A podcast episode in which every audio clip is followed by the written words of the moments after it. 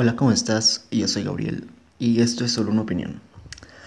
Eh, bueno, vuelvo de un par de semanas más de lo habitual para tocar este tema en este episodio que es para mí es muy interesante y creo que mm, es importante aclarar algunos conceptos que se tienen al respecto porque últimamente con el creciente movimiento feminista que se ha ido viendo en países, sobre todo latinoamericano, con los últimos problemas eh, que han tenido su mm, estallido, por así decirlo, en Chile, por ejemplo, eh, se han empezado a reclamar muchas cosas en cuanto a igualdad de derechos, tomando en cuenta el género. Entonces es por eso que hoy quiero hablar de la brecha salarial. Tomando en cuenta el género, repito, porque existe brechas salariales o se habla de este tema, no solo en aspecto de género, sino en aspecto de raza, de edad y otras cosas, mm, que al final de cuentas todo va relacionado, pero la brecha salarial de género es un tema que actualmente eh, muchos activistas feministas en su mayoría lo tocan, pero basándose en conceptos básicos y en estadísticas que no reflejan la realidad. Mm, las estadísticas considero personalmente que son buenas, eh, nos dan datos, pero hay que saber eh, em, de hay que saber de dónde vienen estas estadísticas y si realmente están reflejando aquello que nosotros eh, queremos.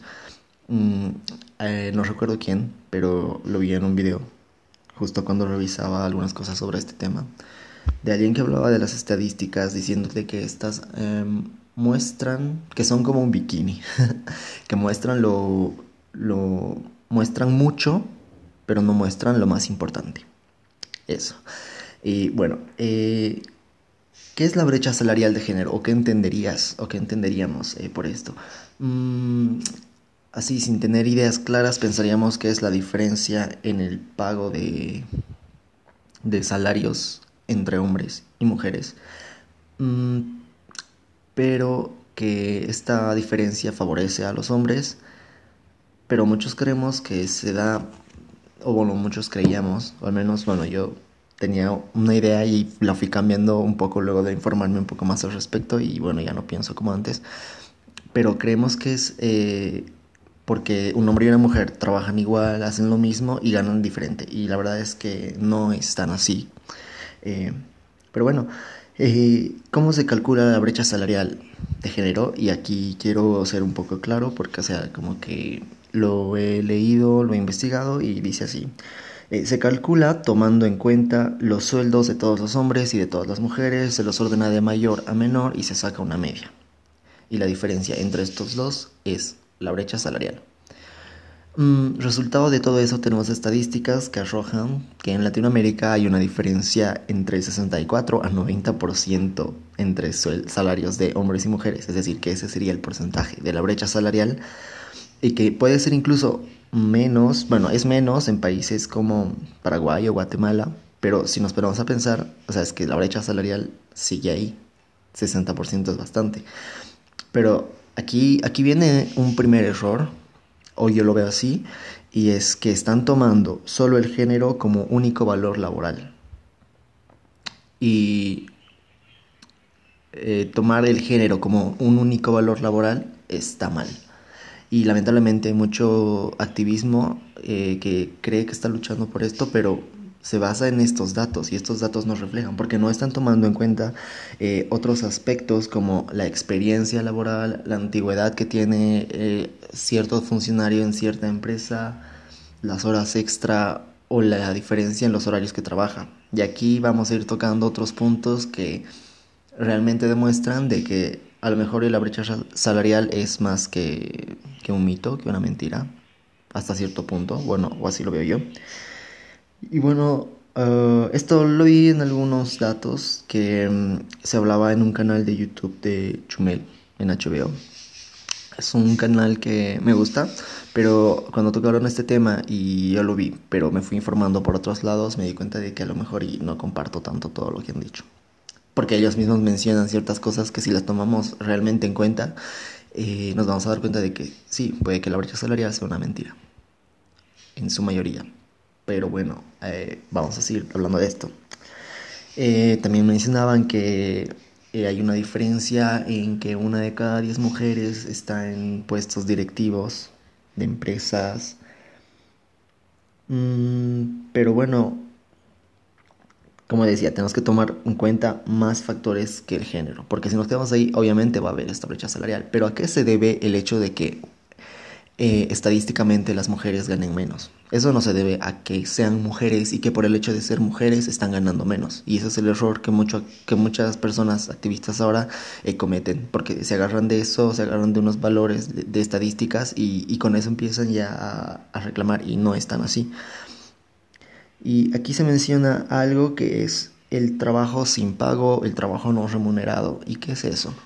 Vendría siendo lo que es el trabajo en el hogar, eh, lavar la ropa, ordenar, limpiar, eh, recoger a los hijos de la escuela, todo este trabajo, eh, pero que no es remunerado. Y aquí viene la pregunta, ¿quién toma esa decisión? Esa decisión es tomada por, por la propia persona que la hace. Y déjenme decirles que hay hombres, padres solteros, que también toman esa decisión y a lo mejor están ganando menos que otros de sus compañeros. ¿Por qué? Porque a lo mejor trabajan menos porque dedican tiempo a este trabajo no remunerado. Pero eso no termina siendo nada más que una decisión personal. Y ahí no podemos culpar eh, al Estado o al sistema. En cierta parte debería haber un apoyo de parte del gobierno para dar mayor oportunidad eh, a a que las personas puedan desarrollarse eh, profesionalmente, sobre todo las madres, que sabemos que lamentablemente por la ideología que tiene nuestra sociedad, eh, en su mayoría son las que se quedan en el hogar a limpiar, las que mm, no pueden desarrollarse tanto profesionalmente como el esposo, pero pónganse a pensar, eh, un hombre gana más que una mujer que trabaja menos, tal vez porque tiene hijos y eso, pero es porque el hombre está trabajando más horas, está trabajando más tiempo y sí es remunerado, pero tampoco pueden pretender que el trabajo no remunerado termine siendo pagado, es algo medio ilógico. Si hablamos de una pareja, eh, podríamos decir que es algo que tiene que conversarse entre las dos personas. Como decía, no, no deja de ser una decisión personal y si uno eh, realmente quiere crecer laboralmente, tiene que estar dispuesto o dispuesta, en este caso, a sacrificar ciertas cosas. Y más adelante les voy a dar unos ejemplos que vi en otras eh, fuentes de información, por así decirlo. Y bueno, de, en este video que hablaba de, de, Chumel en HBO, también mencionaba que a pesar de que se toman otros eh, valores, como aparte del género, que supuestamente aún existe esta brecha salarial, eh, he visto en entrevistas así a gente normal y muchas personas responden de que no ven esa diferencia. Que si siempre y cuando haya igualdad de condiciones entre hombres y mujeres trabajando en una misma empresa, ven que ganan lo mismo y que no hay desigualdad, que no hay esa brecha salarial que muchos creen que existe. Tocando este punto igual es como estamos actualmente en un mundo en el que existe prácticamente libre mercado. Y, en, y hablando laboralmente en este sentido, podemos decir que eh, el que trabaja bien, el que tiene buena experiencia y tal, va a ganar mejor, evidentemente. Si una mujer cumple con todos los requisitos que un hombre lo hace, ¿por qué tendría que ganar menos? Es totalmente ilógico. Y existen leyes y con el tiempo se van mejorando este aspecto eh, que están ahí para garantizar, para garantizar la igualdad eh, salarial entre hombres y mujeres. Y eso está. Si una empresa decide no cumplir con esto y pagar a una mujer menos solo por el hecho de ser mujer, si es que ésta está en igualdad de condiciones que un compañero de trabajo que es varón, que trabajan en el mismo sector, que tienen las mismas responsabilidades y demás cosas, en igualdad, y si esa le pagara menos, esa empresa tendría problemas gravísimos con los ministerios de trabajo o con las diferentes autoridades correspondientes en diferentes países en este tema. O sea, eso actualmente no se puede dar y es totalmente ilógico.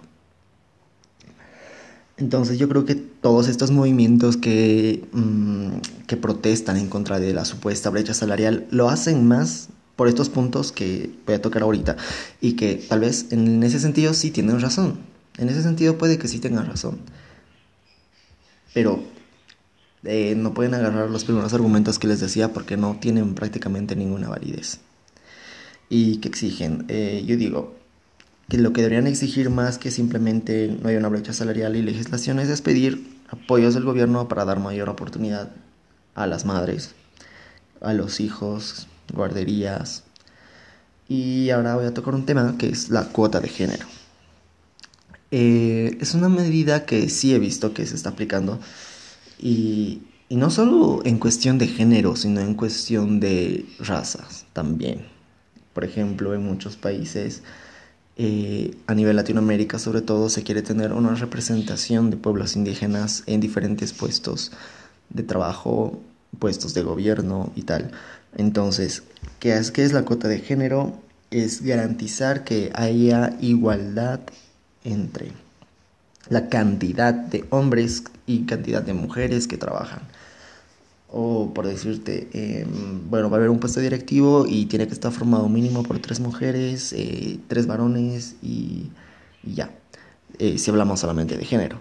Entonces, en países muy desarrollados y en los que esto no es ningún problema, en los que incluso eh, las mujeres tienen una mayor representatividad que los varones en puestos de gobierno o, siendo eh, directivos de empresas, eh, la cuota de género prácticamente no, no hay ninguna necesidad porque en esos países las mujeres están igual de preparadas y han tomado la decisión personal de sacrificar ciertas cosas para tener un mayor desarrollo profesional.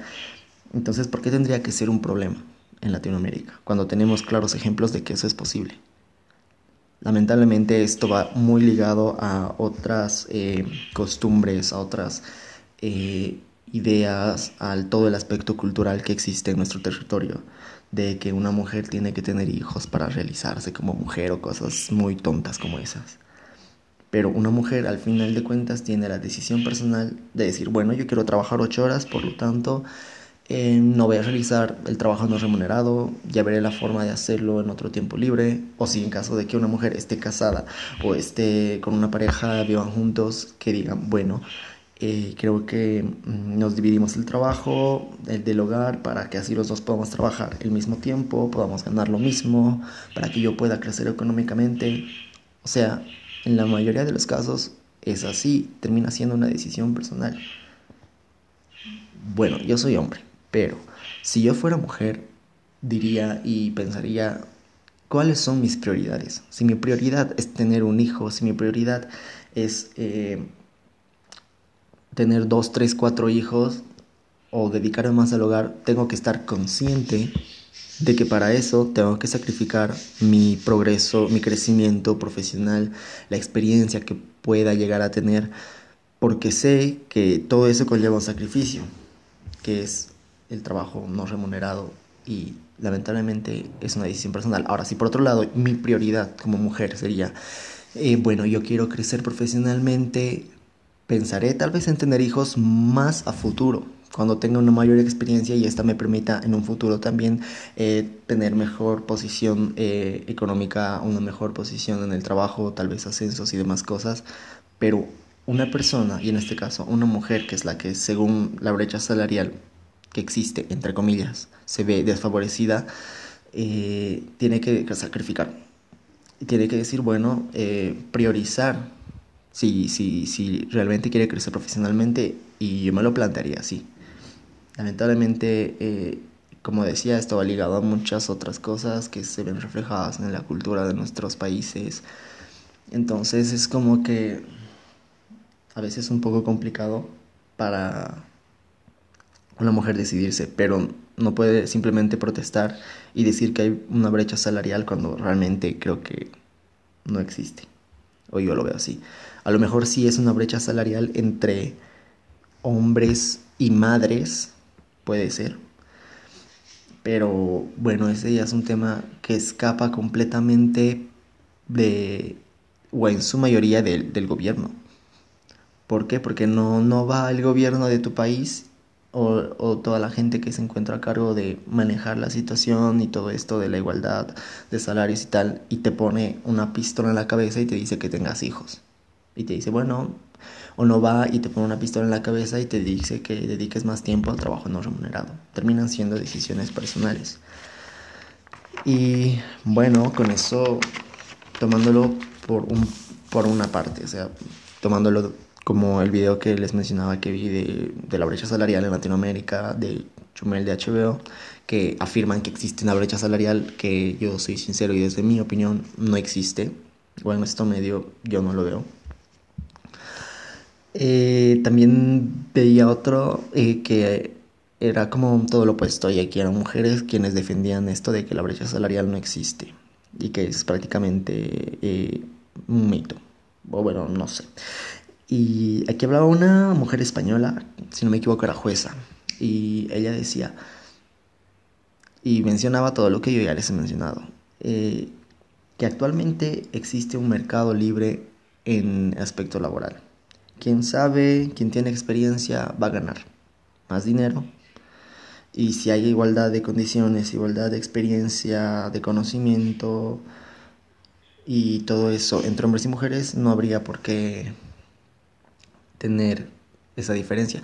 Pero también está el punto, y también seamos lógicos con esto, si simplemente una mujer ganara menos por el hecho de ser mujer, no creen que, bueno, no me gusta usar este argumento, pero es que en parte es por más gracioso y no tan bien fundamentado que pueda parecer que es, eh, tiene un poco de razón y lógica. Si, si, si, las mujeres ganaran menos por el simple hecho de ser mujeres, muchas empresas contratarían a más mujeres para tener que gastar menos en salarios, ¿no creen? Entonces velo de ese lado y es como que, bueno, no, no tiene tanto sentido entonces esto de, de, de que haya una brecha salarial tomando el género como único valor laboral. Y cuando tomamos los otros factores ya podemos ver que esa teoría se, se derrumba y todo queda en, en decisiones personales. Y es que va a ser así siempre. Y bueno, aquí viene lo que decía ella de todo esto del mercado libre y que ella eh, también ha sacrificado mucho para crecer profesionalmente y llegar a donde estaba. Que no solo la cuestión de, del trabajo no remunerado, sino que también eh, se ha tenido que perder mm, cumpleaños de sus hijos, se ha tenido que tener se ha tenido que perder, perdón, eh, eventos importantes en la vida de su familia por el simple hecho de dedicar más tiempo al trabajo. Y es lo que muchos hombres también hacen. Muchos de ustedes deben tener al papá que tal vez trabaja en una empresa y de la nada tiene alguna reunión, tiene algún evento importante, o qué sé yo, eh, un médico que de la nada tiene un turno o una emergencia y tiene que sacrificar muchas cosas. Muchas cosas para eh, crecer en el trabajo y tal. Entonces, eh, en lo personal, considero que la brecha salarial que tome en cuenta el género como único valor laboral no existe. No existe y pensar en eso en pleno siglo XXI me parece muy retrasado y muy tonto. Y si tú eres alguien que se basaba en esas estadísticas que habían, que mostraban, hay brecha salarial entre hombres y mujeres del 60% en tal país, y piensas, uh, qué grave. Pero si analizas, porque ya te expliqué cómo se obtiene este valor, date cuenta de que no, de que no existe. puedes tener tu opinión, pero desde mi opinión, la brecha salarial, tomando en cuenta eso como único valor, no existe. Ya creo que sí hay esa brecha entre hombres y madres, pero eso se resume a, una decisión personal, como lo decía. ¿A qué tanto está dispuesto a sacrificar la mujer o incluso el varón? Y bueno, eh, esta señora eh, se llamaba um, Joanna Carril, aquí lo tengo anotado, y ella hablaba de todos em, los sacrificios que ella ha tenido que hacer para poder crecer profesionalmente. Y lo resumían que ha sido una decisión voluntaria sacrificarse. Y termina siendo una decisión netamente voluntaria el tener hijos, el cuidar a los hijos, el limpiar la casa, limpiar la cocina, lavar la ropa y cosas así. Es... Mm, como decía, eh, termina siendo una decisión voluntaria. El querer crecer profesionalmente o el decidir eh, criar a los hijos y dedicarse al hogar y meterse en todo esto del trabajo no remunerado, que si bien es algo más representativo de las mujeres o que se da más en las mujeres, lamentablemente también suele pasar con hombres, de que, no sé, padres solteros, y hay muchos casos, la verdad es que no podemos eh, quedarnos con un solo caso o el más representativo. Y bueno, he intentado leer un informe que hablaba de esta brecha salarial de la Organización Internacional del Trabajo, por cierto, un informe muy largo y no lo he terminado de leer más que al principio. Y no me ha dado más ganas de leer porque ellos mismos en el informe empiezan mencionando el trabajo no remunerado, que ya lo vengo repitiendo desde el principio del episodio y es todo ese trabajo que deciden que no es pagado porque, porque no, porque el, tu empresa o el gobierno no tendría por qué pagarte por lo que tú decides hacer, que sabes que no es pagado y que terminan siendo decisiones personales. Y ya está, en eso se resume esto de la brecha salarial. Lo que creo y considero, o desde mi punto de, de vista, es que eh, yo antes como que creía un poco, tenía la idea de que sí, que sí que existía, sobre todo porque igual veía esas estadísticas y ya no puedo creer que exista una diferencia. Pero si no realmente ve de dónde salen estos números, piensa, si tomas en cuenta solo eso, no, no tiene ningún sentido creer que, que, la brecha salarial existe. Entonces, no crean en las estadísticas tal cual les arroja algo, porque son datos que al final no, no, no toman en cuenta más cosas. No estoy seguro si existen datos que toman en cuenta otros valores eh, eh, laborales, pero si, si los hay, obviamente sí va a haber una diferencia pero como digo y vengo repitiendo, eso es una decisión netamente personal, netamente voluntaria.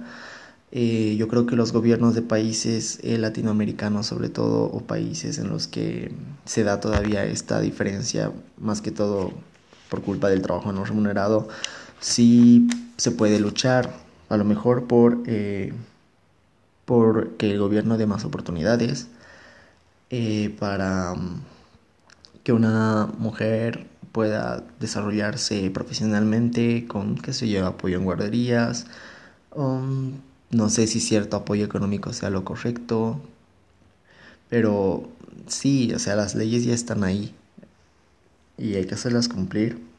Y las leyes no van a permitir que haya esa brecha salarial solo por cuestión de género. Eso actualmente es imposible y es tonto y hay que dejar de pensar en eso. Tal vez en otros países ya desarrollados no sea necesario exigir una cuota de género, porque las mismas mujeres tienen otra mentalidad y están conscientes de que prefieren sacrificar el aspecto de la vida en familia y más por el crecimiento profesional. Y no está mal, porque como dije, termina siendo nada más que una decisión personal y voluntaria. Pero en países como Latinoamérica he visto, y creo que sí, que me parece correcto que tomamos, tengamos esa medida de la cuota de género para de alguna forma eh, impulsar a que las mujeres igual quieran eh, exigirse más y desarrollarse más profesionalmente o estén dispuestas a sacrificar ciertas cosas que los hombres también sacrifican, eh, sabiendo que, que, que si existe esta cuota de género, que es decir, que va a haber una igualdad en cantidad de hombres y mujeres o una mayor representatividad de mujeres, de que si se sacrifican van a poder alcanzar un puesto en igualdad de condiciones que un compañero varón. Entonces, al haber esa garantía de que van a poder eh, tener mm, más estabilidad y van a poder conseguir un trabajo de alguna forma, o entre comillas, más seguro, porque la cuota de género garantizaría eso, eh, a lo mejor y las mujeres se arriesgarían un poco más, ah, no tendrían ese miedo de no querer hacer algo solo por ser mujeres, no sé. Entonces, creo que la cuota de género es una medida que puede funcionar. Y bueno, actualmente veo que funciona, que exige la ley que haya una representatividad. Obviamente tenemos que tomar en cuenta de que siempre y cuando eh, tengan la misma experiencia eh, laboral, la misma formación, igualdad de conocimientos. Si todo eso existe, va a haber igualdad de salarios. Y bueno, eso por un lado, hablando de la cuota de género, como decía, en países desarrollados no hay esa necesidad porque también existe eh, una mayor permisibilidad, no sé si existe esa palabra, en eh, licencias de maternidad, por ejemplo. Pero aquí, aquí viene otro punto importante, y es que la licencia de maternidad es igual para padres y para madres en países desarrollados. Entonces hay que buscar la igualdad en todo también. Y si hablamos de la cuota de género, que ya no es necesaria en esos países por este tipo de licencias, supongo que en Latinoamérica debería pensarse en una licencia de maternidad y paternidad eh, igual entre hombres o entre padres y madres. Y bueno, eso sí, considero que sí existe esa diferencia de que a lo mejor una licencia de paternidad es mucho menor a la cantidad de días de una licencia de maternidad pero yo creo que es algo que se tiene que seguir trabajando. Las leyes creo que ya están y constantemente se van mejorando. Pero bueno, supongo que tenemos que dejar de pensar que existe una brecha salarial tomando el género como único valor laboral. Eso ya no tiene que por qué existir así. Si tú ves estadísticas, piensa bien qué puntos están tomando en cuenta esas estadísticas para realmente afirmar si algo se da o no. Y no solo en cuestión de, de esto de la brecha salarial, sino en otros puntos más. Y bueno, al final, si tú eres una mujer, o igual, si eres un hombre, eh, prioriza qué es más importante para ti y qué cosas tienes que sacrificar. Yo creo que los hombres sacrifican muchas cosas, tal vez las mujeres sacrificarían un poco más, pero si realmente quieren estar dispuestas, tienen que ver la forma de crecer. Y nada, creo que se resume en eso. Yo antes pensaba que sí, que creía que había una brecha salarial solo viendo estas estadísticas, pero luego de informarme más me doy cuenta de que no. Y que realmente no, no existe. Si tomamos en cuenta el género, así nomás, no existe. Pero bueno, otros valores ya sí nos van a demostrar que existe una brecha salarial, pero son cosas que dependen de una persona, de decisiones personales, de decisiones voluntarias, de lo que prioriza una persona en su ámbito profesional. Y ya está, creo que es así. esa es mi opinión respecto a este tema. Y respecto a cualquier otro tema, yo les digo, si piensan de una forma, intenten investigar, intenten informarse, ver otros puntos de vista para tener conclusiones más claras, eh, más sensatas. Y pues nada, eso fue todo lo que tenía que decir respecto a la brecha salarial. Creo que repetí mucho varias cosas, pero bueno, me gustó informarme un poco más y darme cuenta de que las cosas no eran tanto como yo las veía, entonces los invito siempre a informarse antes de opinar y sacar una conclusión, eh, informarse bien sobre un tema, siempre. Y pues nada, eh, vamos a estar hablando en otro episodio. Eh, ya tengo algunos temas preparados, entonces volvemos a, a subir episodios con más o más seguidos. Y pues nada, recuerda, esta es solo una opinión y nos vemos en la próxima.